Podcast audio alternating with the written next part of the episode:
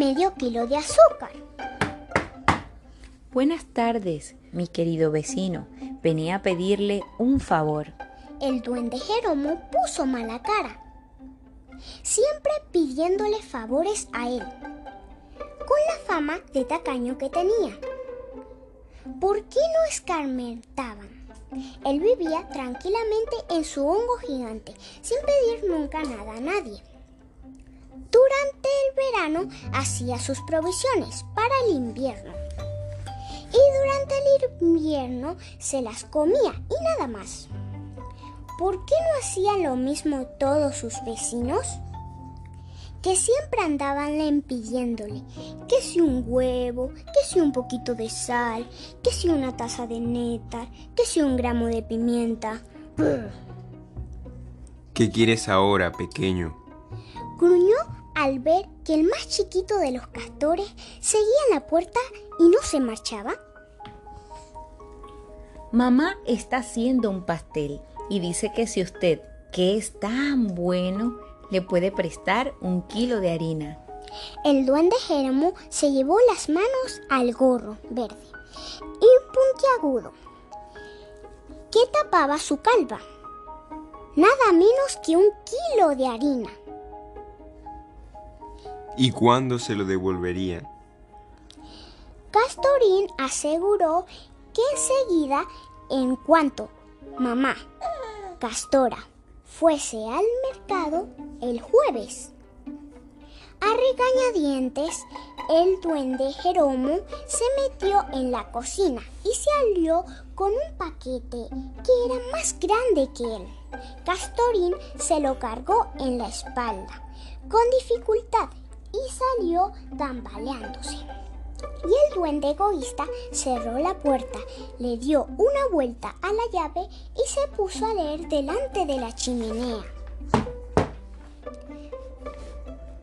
¿Quién es? Soy yo, Castorín. Ábreme. Vaya. Pensó el duende, Jerón. Este me viene a devolver la harina. Pero Castorín le pidió un huevo, aunque fuese de paloma. Su madre estaba haciendo un pastel. Con que un pastel, ¿eh? Brrr.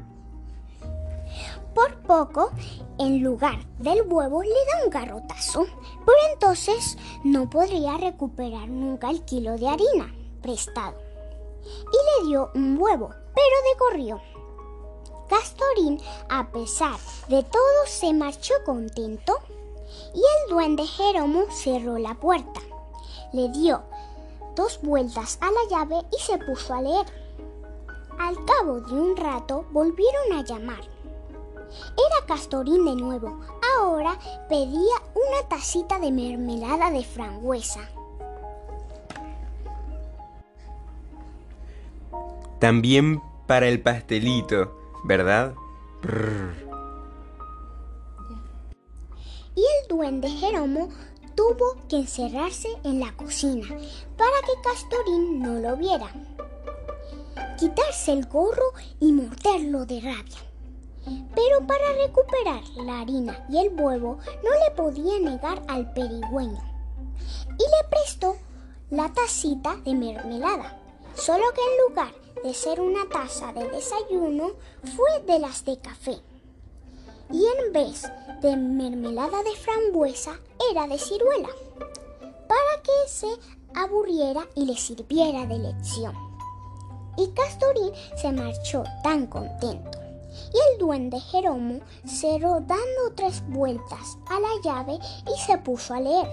Y al cabo de unos instantes, Castorín llamó una última vez. Necesitaba para el pastel medio kilo de azúcar. En el colmo de la desesperación, el duende Jeromo entró en la cocina, pero salió con un paquete de sal y se lo dio a Castorín. No lo notaría y se les estropearía el pastel por perigüeños y el duende Jeromo estaba leyendo. Cuando llamaron otra vez. Ahora Era la familia de los castores, en pleno.